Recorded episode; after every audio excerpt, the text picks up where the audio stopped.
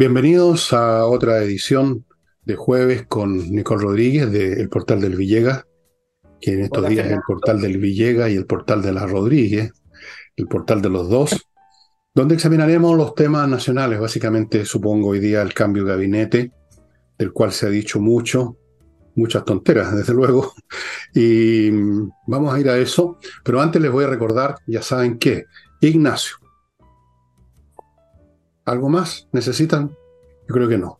Segundo, el flamenco. ¿Necesitan algo más? Jueves, Casa del Jamón, etcétera. Ya saben, se pasa bomba, estacionamiento al lado, seguro, se come, se bebe, se bebe, se bebe, se come. se bebe. Y se bebe. Y se escucha flamenco, una cosa realmente los que no lo conocen no se lo pierdan porque es un espectáculo realmente muy, muy hermoso, sobre todo cuando es ejecutado por artistas con talento como es el caso. Y finalmente, yo ya no sé ni mostrar, si mostrárselo porque ya van quedando muy poco y... Pero en fin, la revolución, amigos, la revolución del Villegas, que anuncié hace como 10 años, nadie me dio bola, pero aquí está, autopsia de un fracaso, con no solo el análisis del primer año de gobierno o de desgobierno, sino que además en la segunda parte un análisis punto por punto de un montón de elementos del discurso progresista, partiendo por la justicia, el concepto exactamente al revés que tienen de la justicia, lo, de los pueblos originarios, no existen, salvo Adán y Eva, nadie es originario en este planeta, y así sucesivamente. Este libro está, está junto con Tsunami insurrección, que parece que hay un poco más de gente que se pegaron finalmente el alcachofazo que fue una insurrección. Está Julio César, a precio rebajado, la torre de papel, menos de 6 lucas. Estamos abriendo espacio porque vienen nuevos opus de vuestro servidor, que los estoy en este momento mononando un poquito para que no estén tan mal escritos como es la, mi costumbre. Y eso, entramos ahora en materia y yo creo que Nicole nos va a iluminar con los aspectos más centrales del cambio de gabinete, que algunos consideran una frase que es clásica siempre cuando hay un cambio de gabinete, que fue solo un cambio cosmético. Vamos a ver si fue tan cosmético o no, o si hay, es medio cosmético y medio en serio. No sé, ¿qué piensas tú? ¿Por qué no damos los nombres de los nuevos ministros en primer lugar, creo yo? Bueno, partamos el análisis por qué se produce el, cambio de gabinete. Este es el tercero en dos años y medio de, gobierno. Son cambios de gabinete que se han realizado en las tres grandes crisis. Uno tenemos la victoria del rechazo. Luego la otra gran crisis fue los indultos. Y ahora tenemos el llamado caso fundaciones, con un gobierno que estaba paralizado, la agenda 100% paralizada, ¿no? Donde iban los ministros, donde iban, no había por dónde moverse y salir con eh, la reforma o con otros temas porque el tema fundación estaba ahí. En medio, además, de una tremenda crisis política, no solamente con la oposición, sino que también en el Frente Amplio, al interior del Frente Amplio y con el socialismo democrático. Y en medio de este caso, fundaciones, en el cual todavía no tenemos eh, las respuestas de los responsables, quién diseñó, quiénes diseñaron, quiénes han salido eh, favorecidos con, con estos grandes montos de dinero, es decir, todo lo que ya conocemos y hemos analizado tantas veces en, en este programa. Bueno, el cambio de gabinete con cuatro ministros fuera no responde a ninguno de esos tres factores que estamos hablando de la crisis en la cual está sumergido el gobierno. No hay responsabilidades políticas pagadas en este cambio, en este cambio, porque ya voy a hablar acerca de la salida de George Jackson. Y entonces, ¿a quién tenemos? Desarrollo Social, que ya había salido Jackson, que fue reemplazado por Javier Atoro del Partido Comunes. Eh, Ojo que en el tema común, voy a ir dando algunos detallitos, se pidió el levantamiento del secreto bancario de varias personas, 10 personas ligadas a Karina Oliva, que varios en, eh, en la prensa tildaron el caso de Karina Oliva como el caso cero, porque es el primer caso que conocemos del Frente Amplio que a través de fundaciones intenta malversar o sacar fondos públicos, el de Karina Oliva, que era candidata a gobernadora regional metropolitana. Vamos a ver qué pasa con el tema común. Entonces, bueno, cambia a Giorgio Jackson de Revolución Democrática por Comunes, otro partido que está metido en el mismo tema, el caso cero. Y la subsecretaría sigue quedando en manos de Revolución Democrática. Ahí, ahí tienen otro cambio. Bueno, minería, que me voy a, a preocupar de este tema después, cambia a Marcela Hernando, que era una persona que poco sabía de minería, estaba prácticamente paralizado el tema de la empresa nacional del litio, no, no había mucho movimiento y fue cambiada por, adivinen qué, vuelve el bacheletismo, Aurora, Aurora Williams, quien ya fue ministra de Minería de eh, Michelle Bachelet. Ella es del eh, Partido Radical.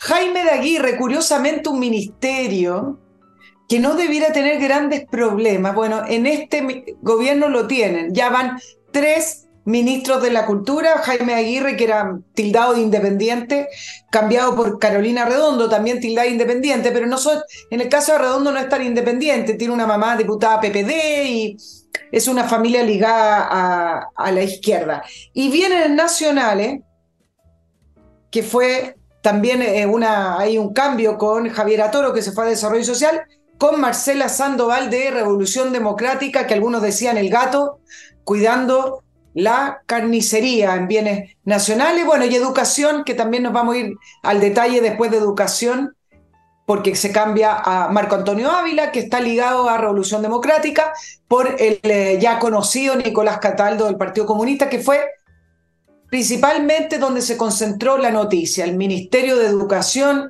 cae en manos del Partido Comunista. Acuérdense que Cataldo fue en el anterior cambio de gabinete el, eh, quien iba a eh, desarrollo social y que causó grandes problemas por el tema de sus tweets. ¿Se acuerdan de tildar a carabineros de asesino y todo eso? Bueno, y él finalmente eh, no, no, no llegó allá, pero ahora sí llega a un puesto muchísimo mejor que ser ministro de Educación. Perdón, él se iba a ir a la subsecretaría del Interior en, el, en la polémica anterior. Ahora vamos con el tema político, Fernando. Porque los cambios de gabinete son importantes en la medida que señalan el camino que va a tomar el gobierno. las piezas que se mueven muestran hacia dónde se va a ir, en este caso, en este tercer tiempo, ya que es el tercer gran cambio de gabinete.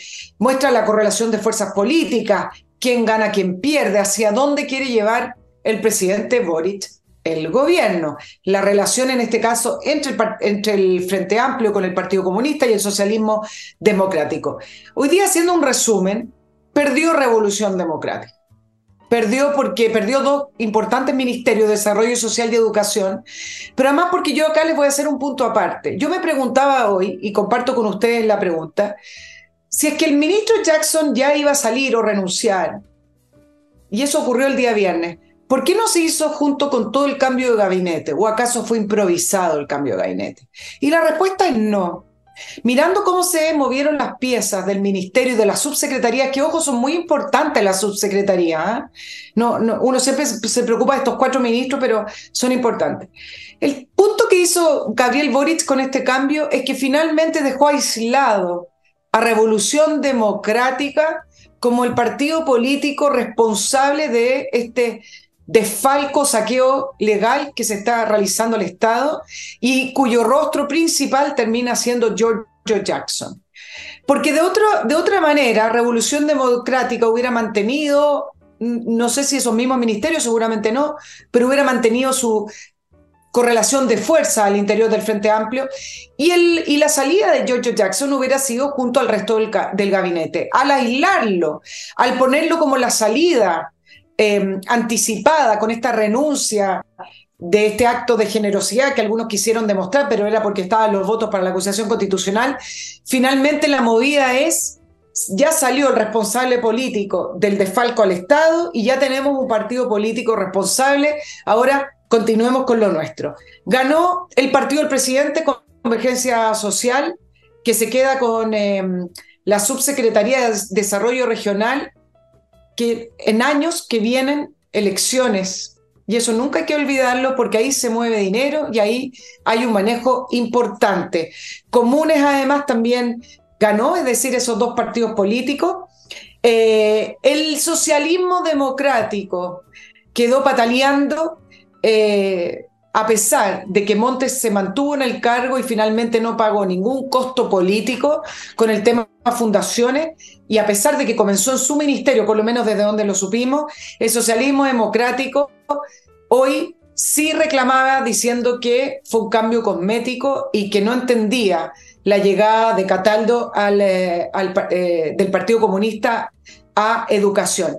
Y el Partido Comunista se fortalece, Fernando, ¿por qué? Porque queda con ministerios estratégicos, queda con educación, queda con trabajo con la ministra Jara y la ministra Vallejo, que se mantiene, sigue siendo la vocera, a pesar de que las malas lenguas dicen que el Partido Comunista pidió que se fuera a desarrollo social, pero dentro del comité político, finalmente ella sí sigue teniendo un rol importante, por lo tanto, raya para la suma, se fortalece el partido del presidente Boric, se fortalece Comunes, se debilita Revolución Democrática, todo esto a puertas de la reunión del fin de semana, donde el Frente Amplio pretende seguir diseñando para convertirse en un solo partido político, se fortalece el Partido Comunista que va a terminar siendo el pilar de este gobierno y el socialismo democrático mantiene a Montes, no paga los costos políticos, pero sigue siendo eh, eh, una, alianza con, em, con dificultades, una alianza en la cual son bienvenidos a veces y a veces no. Voy a entrar al primer bloque, amigos míos, y voy a iniciarlo con AutoWolf, que es una empresa que va a su casa a repararle la carrocería del auto, dejársela como nueva, y lo hace en un día frente a usted, así que usted es testigo de lo que se está haciendo, de la calidad del trabajo, que por lo demás ellos garantizan por un año.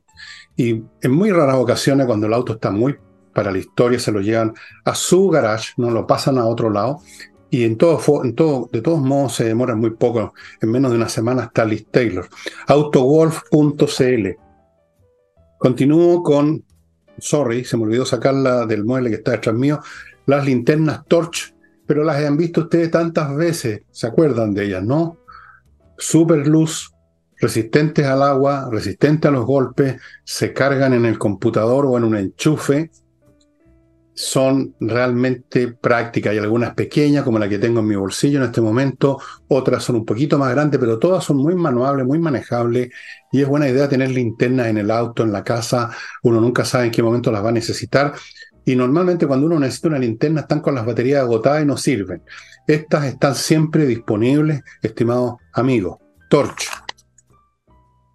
Continúo con Climo Recuerden la que se nos viene, los calores que se nos vienen, los calores que van a ser los peores que hemos tenido en la vida. En el mundo han habido días de más calor de los que están registrados desde hace, desde que se registran estas cosas más de un siglo.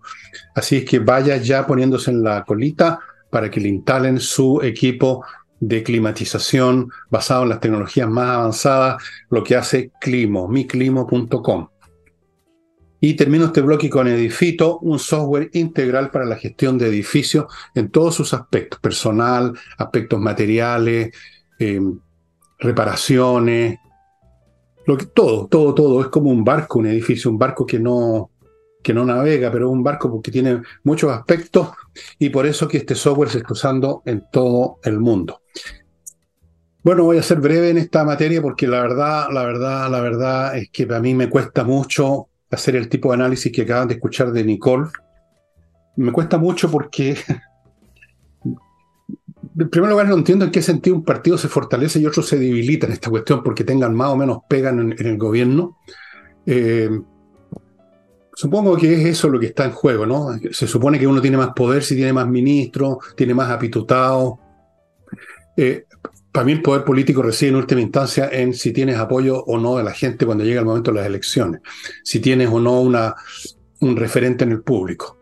Y este otro poder, claro, es real, pero poniéndolo en comparación con el verdadero poder que significa la capacidad para seducir a, la gente y obtener votaciones y obtener un apoyo psicológico y político, estos partidos no son nada en este momento, son un cero a la izquierda y el hecho que se repartan de una forma o de otra los cargos de gobierno es absolutamente irrelevante a mi juicio. Ese es mi juicio otros tendrán un juicio distinto. En cuanto a los cambios como tales que se produjeron, el único que me pareció que podría ser interesante es el que salió de la Subsecretaría de Defensa el señor Alderstein y entró el señor, ¿cómo se llama este caballero? Montero, creo. A ver, por ahí lo tengo, creo, en algún lado. Sí. No, el que salió fue Víctor Barrueto.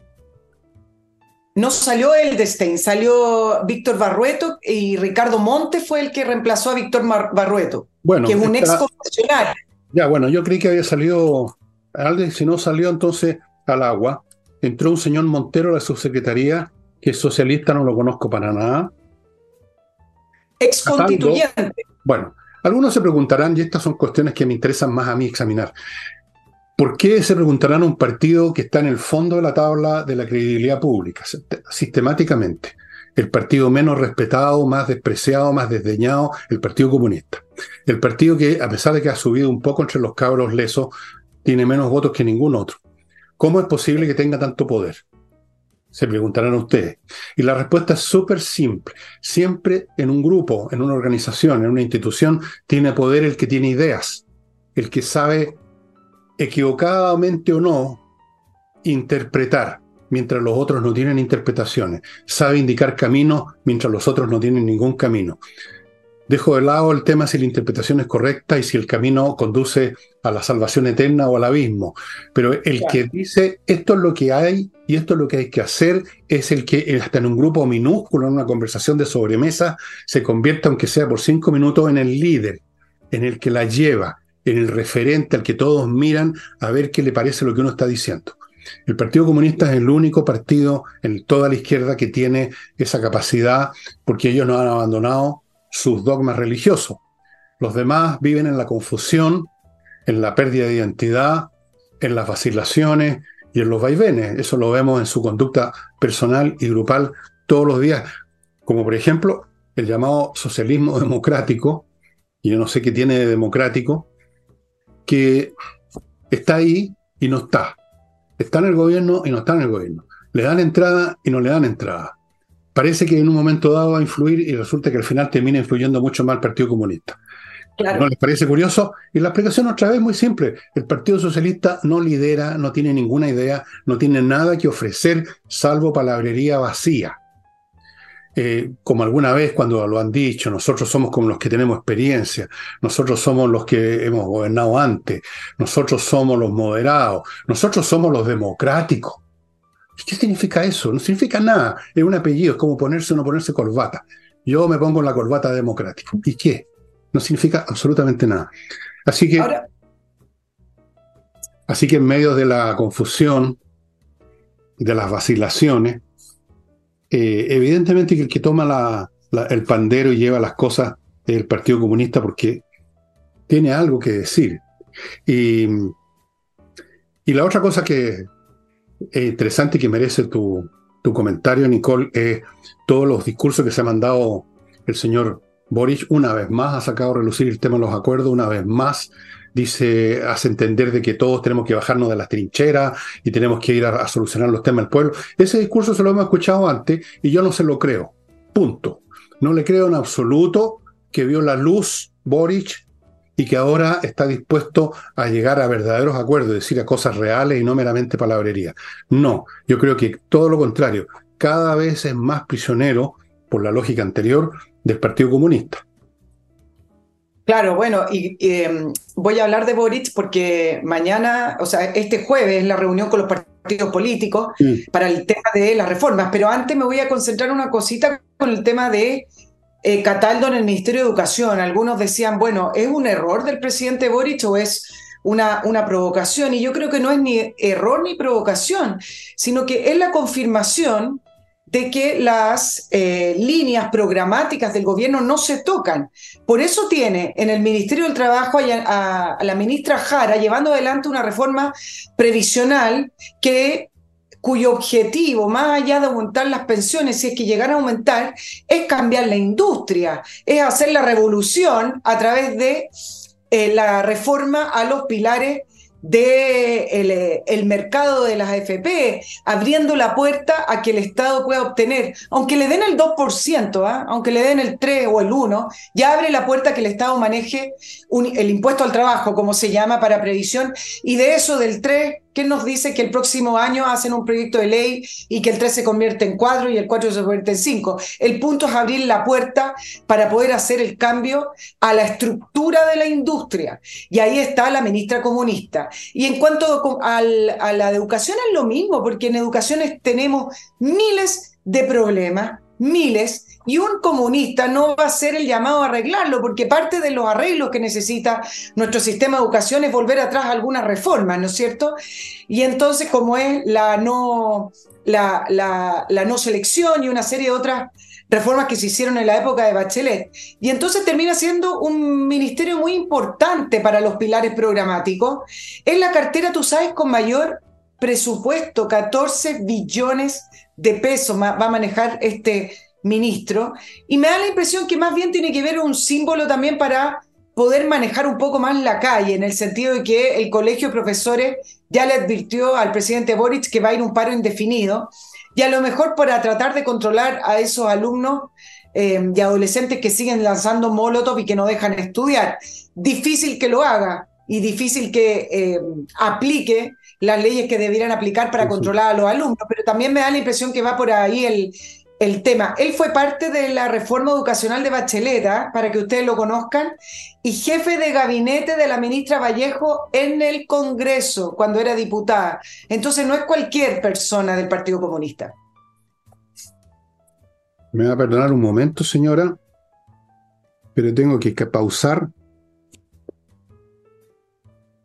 Ok, bueno, eh, sí, pues lo hemos dicho mil veces que el gobierno tiene un, una agenda revolucionaria, no la puede llevar a cabo de, al estilo cubano, con unos barbudos disparando, no la puede llevar a cabo con elecciones porque las ha perdido todas.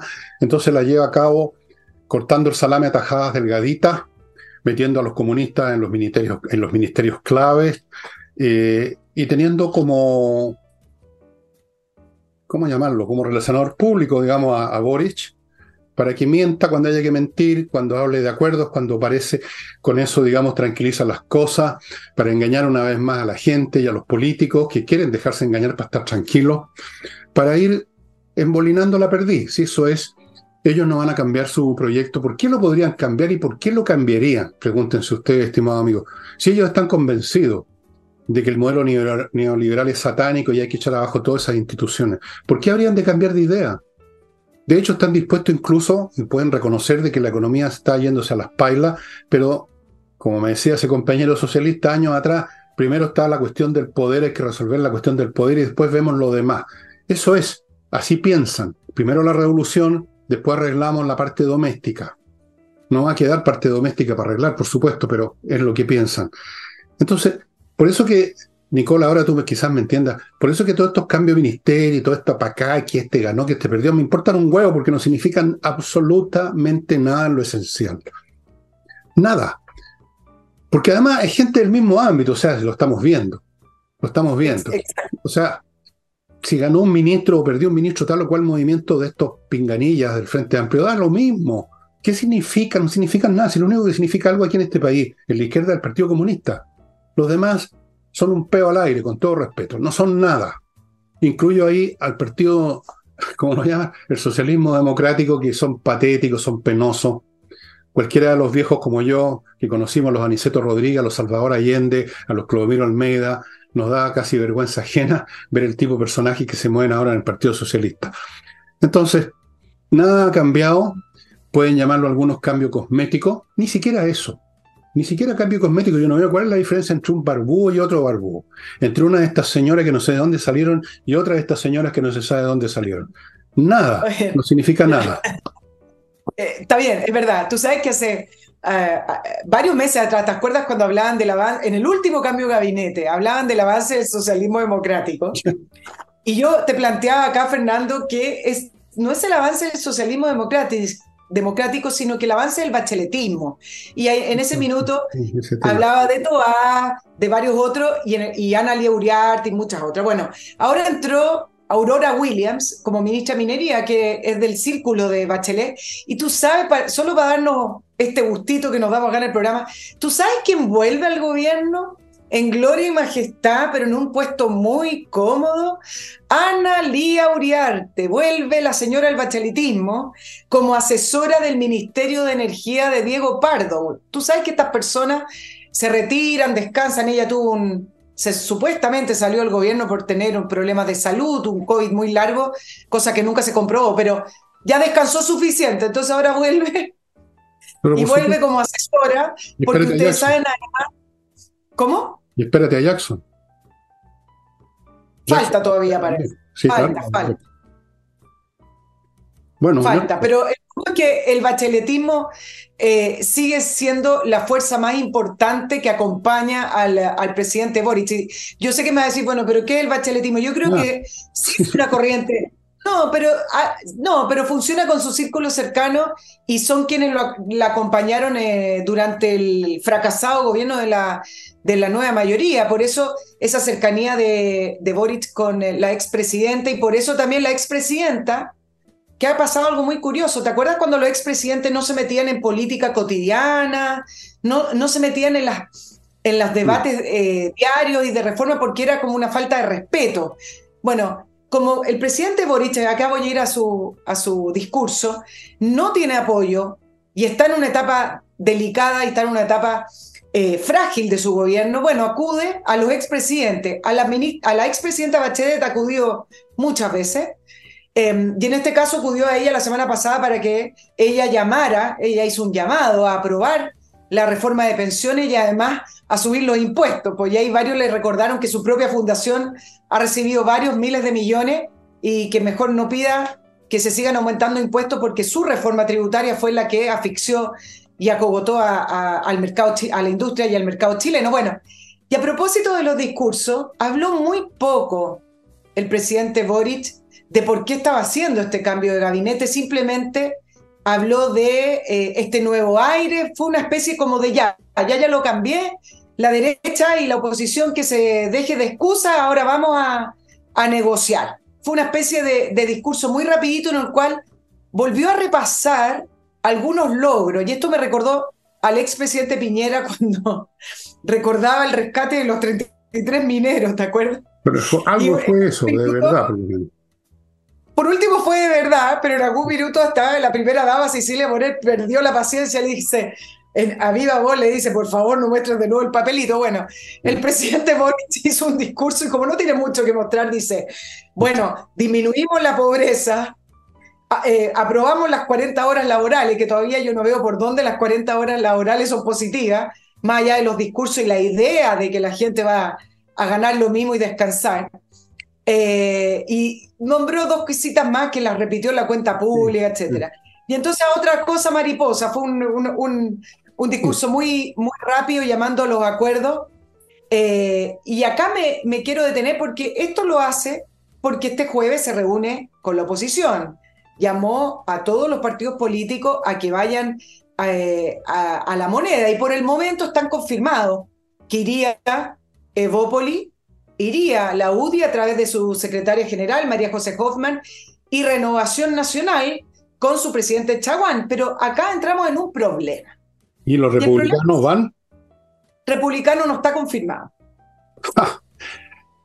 Son los más Hasta ahora que estamos grabando. Bueno, ok. Pero aquí te planteo el problema con Renovación Nacional y parte de la oposición también. Eh, uno, porque Renovación Nacional va a tener elecciones el día domingo. ¿Alcanzo a decirlo? Sí. ¿O quieres, contarme algo? Adelante, adelante, estudio. Adelante, estudio. El domingo va a elecciones Renovación Nacional y ya salieron algunos de quienes encabezan las listas para decirle a Francisco Chaguán que cómo es posible que acepte la invitación si el presidente todavía no se disculpa ante de las palabras que profirió contra Sergio Norfre Jarpa. Dice, el mismo Francisco Chaguán le dijo al presidente que se disculpara y resulta que ahora acepta la invitación de ir a sentarse a la mesa. Y entonces acá entramos en el problema que se llama factor Sebastián Piñera. Porque aunque Sebastián Piñera sube en las encuestas, salió en la última CEP dentro de los cinco políticos más valorados, subió 10 puntos, ah, ya subió en todas las encuestas en la última cadena también. Es un problema que el presidente aparezca negociando o pongámosle reuniéndose con el presidente Boric, independiente a que haya sido una, una coincidencia el viaje a Paraguay porque el presidente Piñera fue invitado para el cambio de mando en Paraguay. Porque en esa, en esa conversación, como lo llamaba el Frente Amplio, la cocina política, y sobre todo viniendo del el presidente Piñera que le conocemos un siglo de negociaciones, deja a Chile Vamos en una posición tremendamente incómoda, porque si va a Renovación Nacional y el presidente Boric no se disculpa, al final va a quedar la idea de que, ah, Renovación Nacional se sienta en la moneda porque algo negoció el expresidente Piñera. Y si no van, también termina siendo lo mismo, es decir, aparece la figura de Sebastián Piñera siendo un interlocutor con el presidente Boric a nombre de la oposición, o por lo menos a nombre de Renovación Nacional, por lo tanto me parece que termina siendo contraproducente, incluso, incluso a pesar de que el presidente Piñera le hizo una mala jugada, o sea, no, una buena jugada, quizás desde el punto de vista de ellos, al presidente Boric, porque en Paraguay capturó muchas cámaras, quizás más que el presidente Boric, y le preguntaron por la reforma, y el presidente Piñera dijo que en relación a la reforma, que el 6% debe ir a las cuentas individuales, no, no le dio ningún espacio a la reforma que está planteando el, eh, el, gobierno de Boric y tampoco le dio espacio a la reforma tributaria. Entonces, al final fue contraproducente esto de que Boric también acudiera al presidente Piñera como interlocutor de la oposición, pero sigue siendo incómodo para Chile. Vamos, que, que esté esta figura ahí en medio. Voy a otro bloque, amigos. CAME ERP, software financiero, contable y administrativo para empresas de todos los rubros y tamaños. Se encarga de todos los asuntos, facturación electrónica, revisión de estado financiero, ver qué clientes están pagando y quiénes no, controlar stock físicos, si hay productos físicos, procesar remuneraciones, contactarse, integrarse con el servicio de impuesto interno y muchos, etcétera más, que usted puede ver en detalle en el sitio de ellos, CAME ERP que le ofrece este software que es súper accesible en todos los sentidos y súper eficiente. Continúo con kmmillas.cl, que ya sabe es el lugar donde uno puede vender las millas acumuladas por sus vuelos, que desaparecen en cualquier momento y usted se queda colgado la brocha, colgado al avión en este caso. Pagan bien, haga uso de esas millas que no significan nada ahora para meterse plata al bolsillo. Sigo con compreoro.com, donde usted puede comprar oro, pero también plata el metal precioso en la forma de lingote de distintos tamaños, que tienen un valor intrínseco. El oro y la plata son metales preciosos, no son un valor representativo de otro valor, no es un papel, no es un título, es un valor en sí y por lo tanto es una excelente póliza de seguro, un objeto que usted controla en sus manos, lo lleva donde quiere y lo vende donde quiere, sin ningún problema. Compreoro.com y termino el bloque con Salinas y Ojeda el sitio donde usted ubica a un bufete de abogados especialistas en temas civiles, con mucha experiencia, con mucha especialización y por lo tanto con una muy buena tasa de éxito, salinasyojea.cl. Yo espero, Nicole, pero lo espero como espero que lleguen los extraterrestres o, no sé, o que llegue el viejo Pascuero, que Renovación Nacional, la U y todos esos partidos nos entrenen en ese tipo de, de consideraciones de qué me conviene, qué si la imagen, qué lo que dijo, qué lo que no dijo, porque eso de enredarse en, esa, en esas minucias que son siempre perdedoras, que confunden a la gente y que confunden a los propios actores que ya no saben qué libreto están leyendo. A estas alturas y dada la situación que vive el país, deberían hacer lo mismo que hace la izquierda.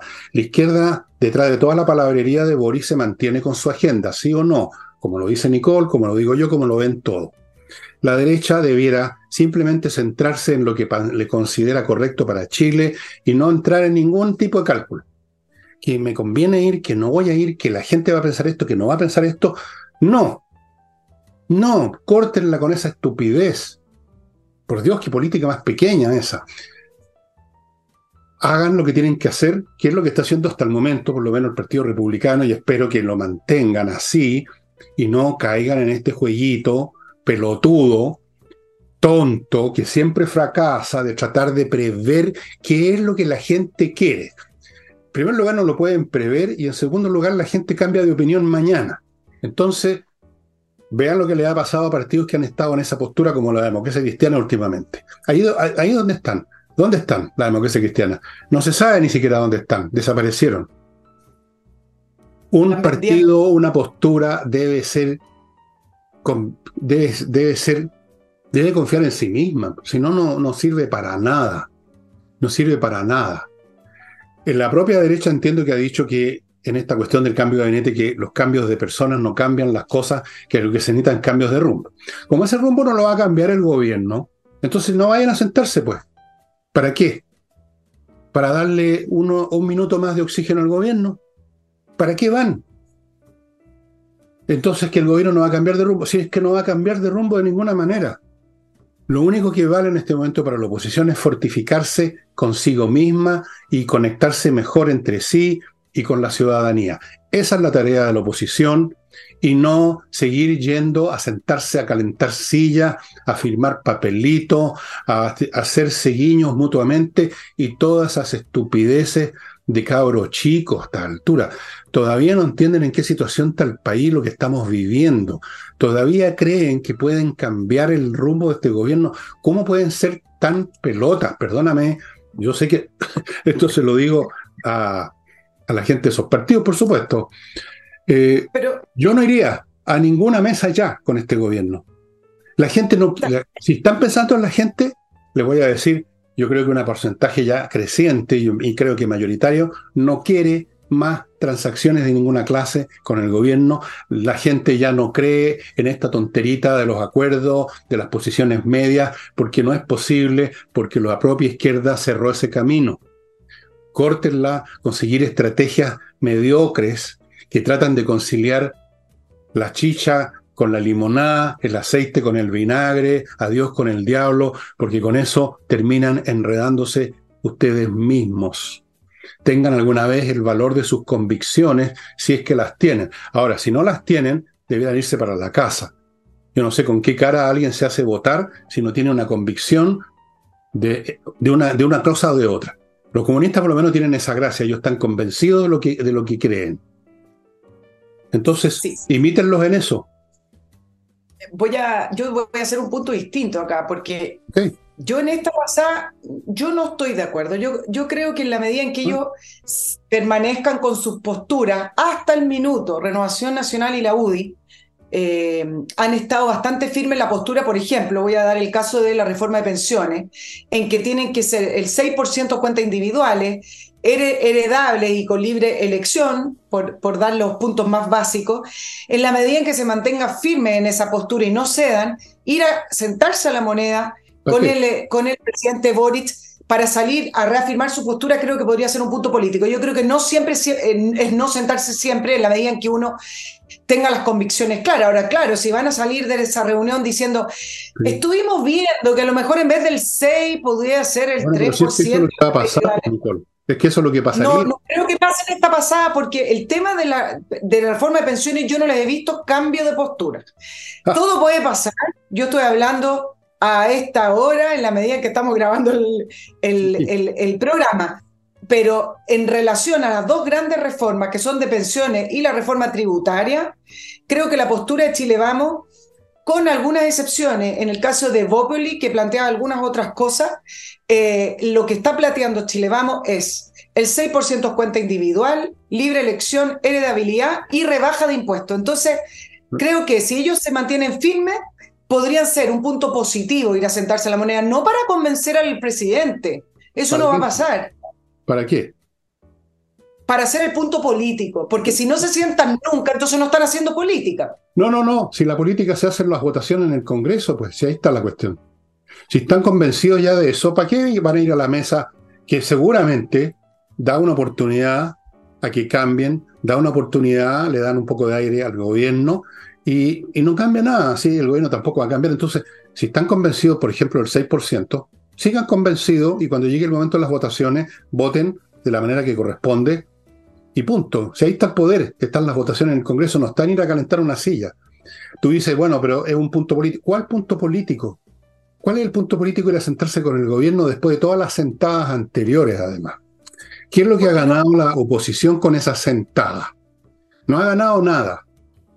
Y además se corre el peligro, un peligro muy real, porque lo hemos visto, Nicole, de que les meten una cuchufleta, los logran convencer de aunque sea un átomo, un 0,01%.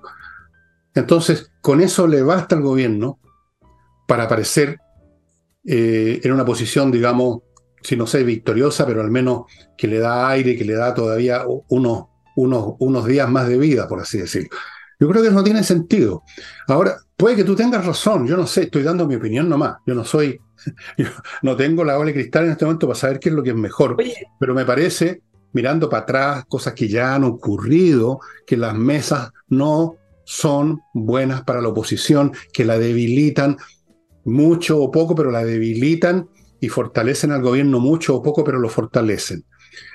Si están realmente convencidos los seis puntos, no tienen para qué ir a ninguna cosa. Si esta cosa, esta, vuelvo a insistir, ya la política hoy día no se maneja con esto de las imágenes, que el punto, que la imagen, que nos van a ver, que no nos van a ver. Esas son cosas que pasaron a la historia. Cuando uno ve, como vi el otro día el video de una señora que viene del norte de Chile, una señora de buena presencia, una, mujer que no, no, no viene saliendo de cualquier parte, y viaja a Chile y se instala frente a la moneda a vociferarle al presidente que es un ladrón y que esto y que el otro. Tú te das cuenta con ese elemento para dónde va la dirección del viento. Tú te das cuenta por muchos otros signos que ya la gente no está en esto de, uy, qué bueno el punto político que hicieron yendo a sentarse, qué amorosos son, todavía creen en los acuerdos. Eso ya pasó hace cinco años. Está bien. Estoy de acuerdo, pero simbólicamente hay, eh, no, no cierra la puerta a que bueno, la oposición ni siquiera viene a conversar con nosotros. Es un poco el tema de... Lo que ahora, ahora, en todo caso, para, la para, la oposición, con cambio de gabinete, nada ha cambiado. Sigue siendo el mismo gobierno por eso, que está saqueando nuestros recursos públicos y que está pidiendo más plata a través de la reforma tributaria y está pidiendo el 6%, da lo mismo, aunque sea el 3%, son miles de millones está pidiendo una parte de nuestra reforma previsional, parte de nuestro, de nuestro trabajo. Entonces, es el mismo gobierno que quiere manejar nuestros dineros. Por lo tanto, por eso, tú le cierras la puerta a ese gobierno. Ante esa realidad, van a ir a la moneda a decirle que no, me imagino. Me imagino yo. Pero yo creo que no hay ni que ir, como te digo. Eh, claro, una cuestión de táctica, a lo mejor yo estoy equivocadísimo, pero es el gobierno el que cerró las puertas, pues. Las ha cerrado siempre porque ellos no, no solamente han cerrado la puerta, quieren demoler la puerta, la casa, las ventanas, el segundo piso, quieren demoler todo el edificio, no solo cerrar la puerta. Entonces, ¿ir a qué? ¿Ir a qué? Si esta cosa se dirime, por lo menos por ahora, espero que para siempre, en votaciones en el Congreso. Ahí se ven quién gana y quién no. Ahí se ven si uno cree en tal o cual punto o no. Ir a la mesa para hacer eso que llaman hacer un punto, que es una frase que para mí no significa absolutamente nada en este momento. La política, como todas las cosas, tiene su momento histórico distinto al anterior y distinto al que venga. Entonces, bueno, pero ellos harán lo que se les dé la real gana y nosotros simplemente nos dedicamos a comentar y está bien. Ellos tendrán que responder ante la historia, como se dice en algún momento, de las cosas que hicieron, como tendrá que hacerlo Piñera por las decisiones que tomó con la insurrección y que estamos ahora viviendo las consecuencias. Ese es el problema. Tomas una mala decisión y pagas con, pagas con intereses usurarios después y los paga el país. Lamentable lo de Piñera ir a, ir a hacer guiñaditas ahí con el, con el señor Boric, que lo tienen ahí de, bueno, ok, voy a otro bloque. Y no es que uno se ponga duro, se ponga, como dicen los, con tus colegas, ultra No, se pusieron ultraizquierdistas, entonces tú tenés que ponerte ultraderechista. Si pusieron a invadir tu país, entonces tú los recibes con misiles. Te tratan de derribar el país y tú lo defiendes. No hay espacio para otra cosa, lamentablemente. Amigos, eh, he dicho. Fastmark, embarque aéreo y marítimo, estimados amigos, es un transportador internacional de carga en gran escala o en pequeña escala según sus necesidades. El servicio se llama Freight, que significa carga en inglés, forwarder, para adelante. carga para adelante y carga para atrás. Pues para atrás y para adelante. También hace servicio courier, empresas, individuos particulares, todo amigo, empresa chilena que conoce nuestras necesidades y que hay que apoyar para que siga existiendo y funcionando bien como lo está haciendo hasta ahora. Y no olviden que tiene una sucursal en Puerto Varas, además de FASMAR en este momento. Continúo con patriciastocker.com, una serie de profesionales a cargo de registrar, conservar, proteger, etcétera, renovar su marca comercial todo el tiempo que sea necesario en Chile y en el extranjero. Trámite que mucha gente olvida porque la ley no lo exige, pero es muy importante para evitarse chascos muy pesados. Y con Flores a María, que madre nuestra es, Villa Flores, la gran florería de Chile, con 400 adornos florales para que usted coja el que le parece más conveniente para llevar a esa gente que lamentablemente se están casando o para un bautizo o cosas como esas que la Nicole no conoce, o una confirmación, o una, no sé, porque otras cosas se llevan flores, Nicole no tengo idea. 400 distintos arreglos florales para que usted coja el que le parece más bonito, 15% de descuento con el alto auspicio de este canal. Bueno, veremos qué pasa.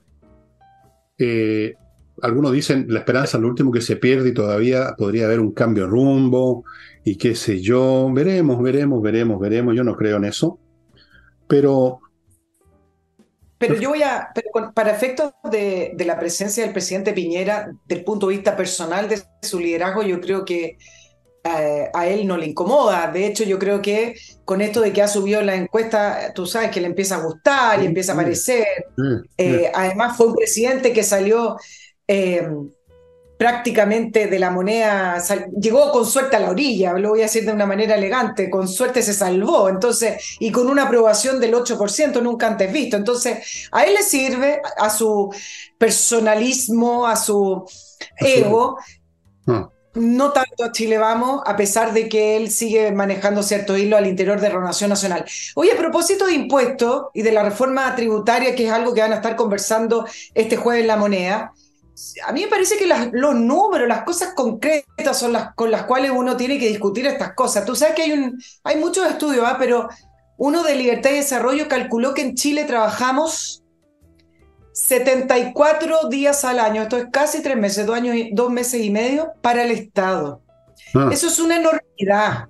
Son 13 días más que hace eh, dos décadas y se calcula que con la reforma tributaria se va a trabajar más de tres meses para el Estado. Entonces, si usted quiere entender lo que estoy diciendo, significa que a partir del 19 de octubre, todo lo que usted trabaje hasta fin de año no va a ser para su beneficio, sino que va a ir directo al Estado. Y esto, este cálculo, Fernando, ni siquiera cuenta los otros impuestos, que son, por ejemplo, las contribuciones, el IVA, el TAC, todos esos permisos adicionales, por ejemplo, el royalty para las empresas mineras, etc. Es una enormidad la cantidad de meses que se trabaja para el Estado. Cuando tú empezaste a decir de los 74 días, yo realmente creí que se iba, ibas a terminar diciendo que en Chile en general se trabaja 74 días al año nomás, porque tal el nivel de flojera, de paros y de cuestiones, desde luego se estudia 15 días al año, me imagino. Eh, cuando dicen que tal, toda esa plata va al Estado, bueno, concretemos, va a los bolsillos de los que ocupan el Estado, va a los bolsillos del gran director, el señor Corales del Circo de la Moneda, a los bolsillos de su círculo de mazapán, a los demás, a los demás, círculos concéntricos cada vez más amplios, funcionarios del Estado, los Cataldos, los X, los Montes, todos estos genios resplandecientes que ven colas humeantes de conejo, que le regalan plata a fundaciones manejadas por unos pelotudos de barba y bigote. Eso no es el Estado, porque todavía uno podría decir, bueno, el Estado prusiano, el Estado que está preparando un viaje a, a colonizar la Luna. No, para toda esta serie de personajes que no voy a calificar, que se forran los bolsillos. Estamos trabajando para mantenerle los sueldos a esa gente. Eso. Así que Estados todavía suena demasiado, demasiado bien, Nicole, creo yo. ¿ah? Claro, y, te, doy, te doy más cifras, porque al final de cuentas el tema de, de, seguir insistiendo en la reforma tributaria, en la de y en la reforma de pensiones de la manera que está hecha, porque el, lo, que dice el gobierno y lo que dice el oficialismo es los, pensionados no pueden esperar, la gente no puede esperar, es una reforma esperada. Efectivamente, es una reforma necesaria, pero no es la reforma necesaria como la está planteando el gobierno, porque a través de los impuestos también podrían financiar mayores pensiones, ¿no es cierto? Los impuestos actualmente que pagamos el Estado y en la cual trabajamos prácticamente tres meses para el Estado.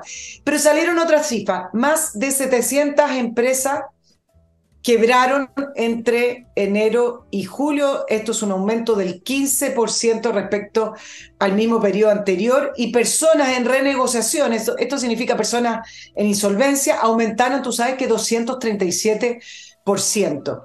Eh, te doy otro datito de esos datos que dan pena, porque ahí uno se, se da cuenta cómo el país no solamente se está desinstallando, eh, está perdiendo su industria, sino que se está despoblando.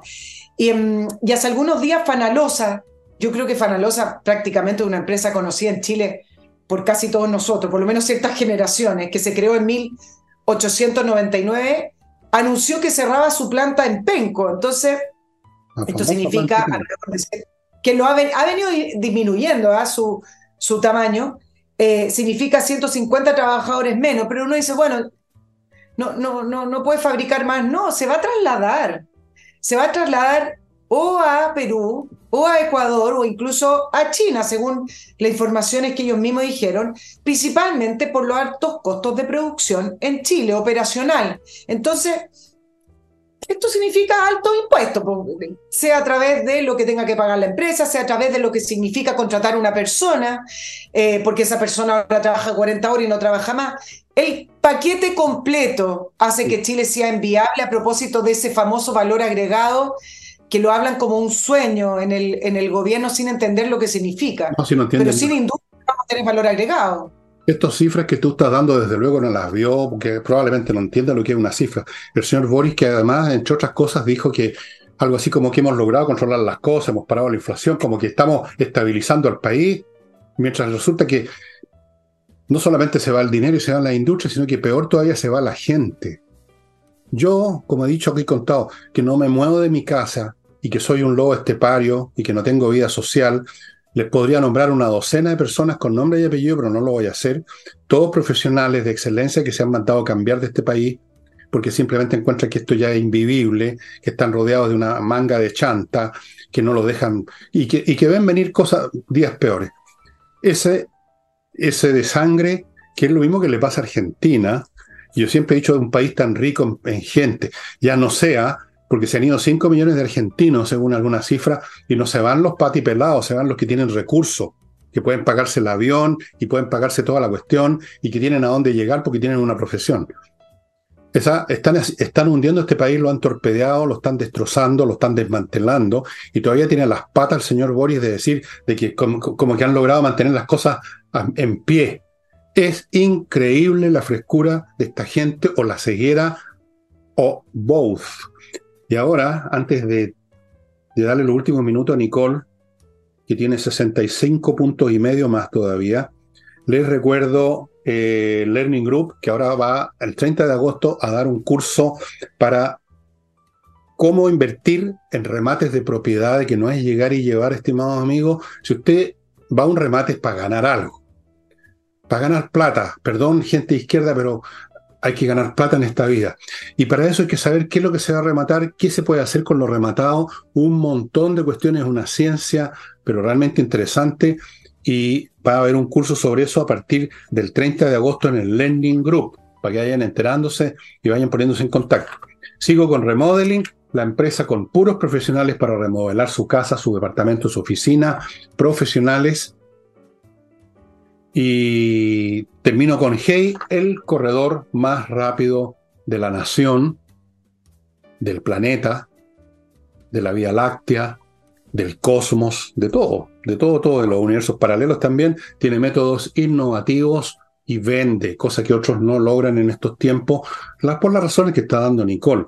O sea, ¿quién quiere comprar? ¿Quién vender mucho, comprar poco? Madame, ¿Qué es lo que tiene ahí en carpeta? Oye, cortito, porque veo que ya estamos terminando, pero la Tsunami valoró la llegada de la nueva ministra de, Minería, porque prácticamente.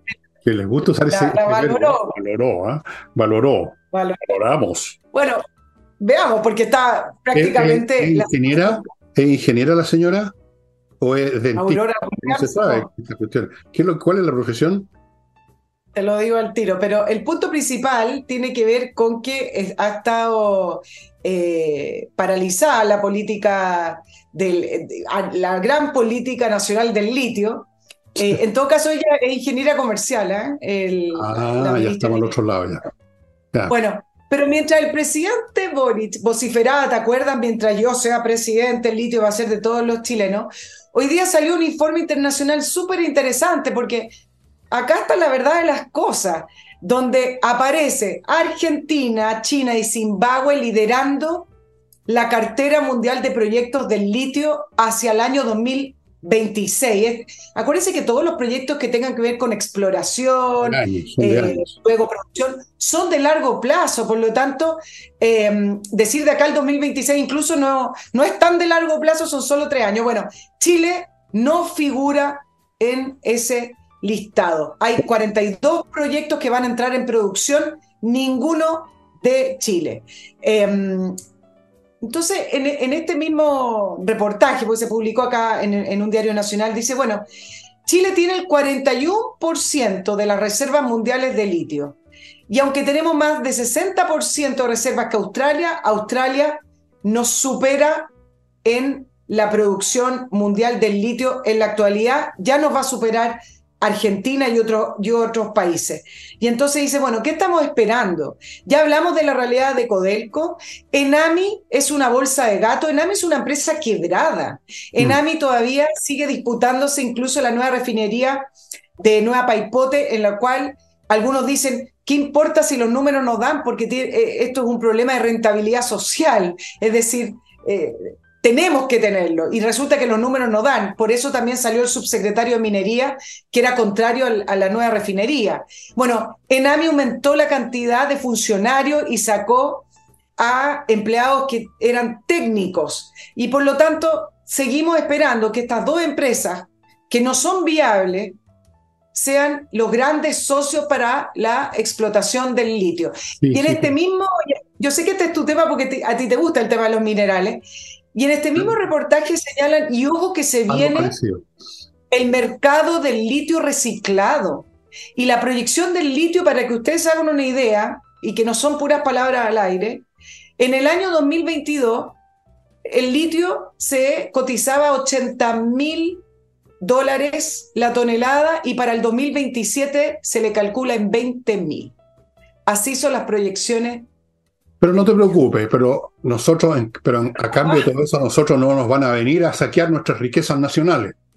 En cambio, le van a saquear sus riquezas nacionales a. Argentina, le están saqueando sus riquezas nacionales a Australia, le están saqueando sus riquezas nacionales a todos menos a nosotros. Gran avance, pues. Y además el litio, estimado amigo, ¿por qué creen ustedes que está bajando, aparte de que más de la producción?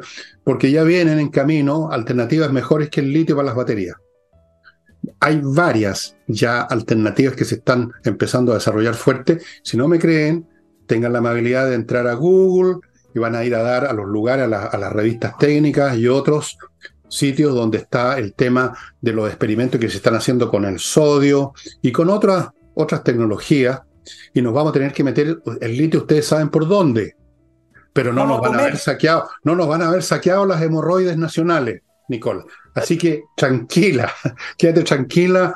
Gracias a Dios que tenemos a Boris en la presidencia para que nos quedemos sin nada, pero no nos van a haber saqueado, ¿ah? Eso sí. Por favor, estimados amigos, porque primero está la dignidad nacional, pues.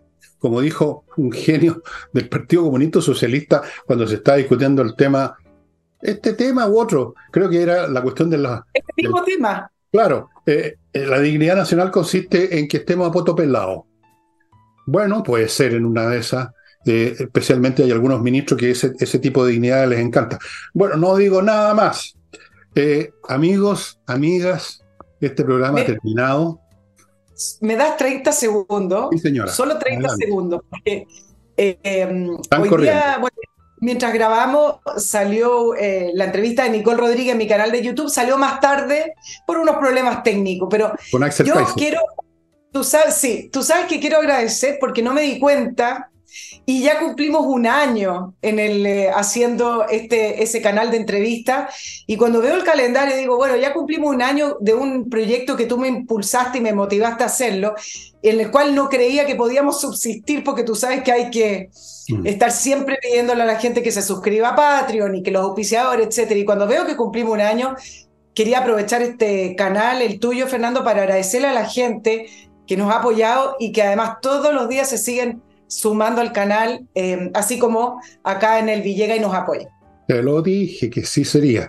Y, te lo dije porque sabía que ibas a ser una excelente entrevistadora porque eres una gran periodista y ahí no es necesario ver puntos políticos ni nada. la línea gruesa me lo indicaba que así iba a ser y, va a seguir siendo así. Y desde luego insto a la gente que vean la entrevista porque Axel Kaiser es dentro de la gente de oposición un fulano bien inteligente, ha escrito cosas y siempre lo que pueda decir es interesante, aunque uno no esté de acuerdo, no importa. Escuchar un raciocinio que uno no está de acuerdo, pero bien explicado, es siempre grato, por lo menos a mí me pasa eso. no sé, eh, yo tenía amigos comunistas antes con los cuales no compartía ni un solo punto, pero me gustaba conversar con ellos porque eran razonadores. A mí me gusta eso. Y Aysel Kaiser es un razonador.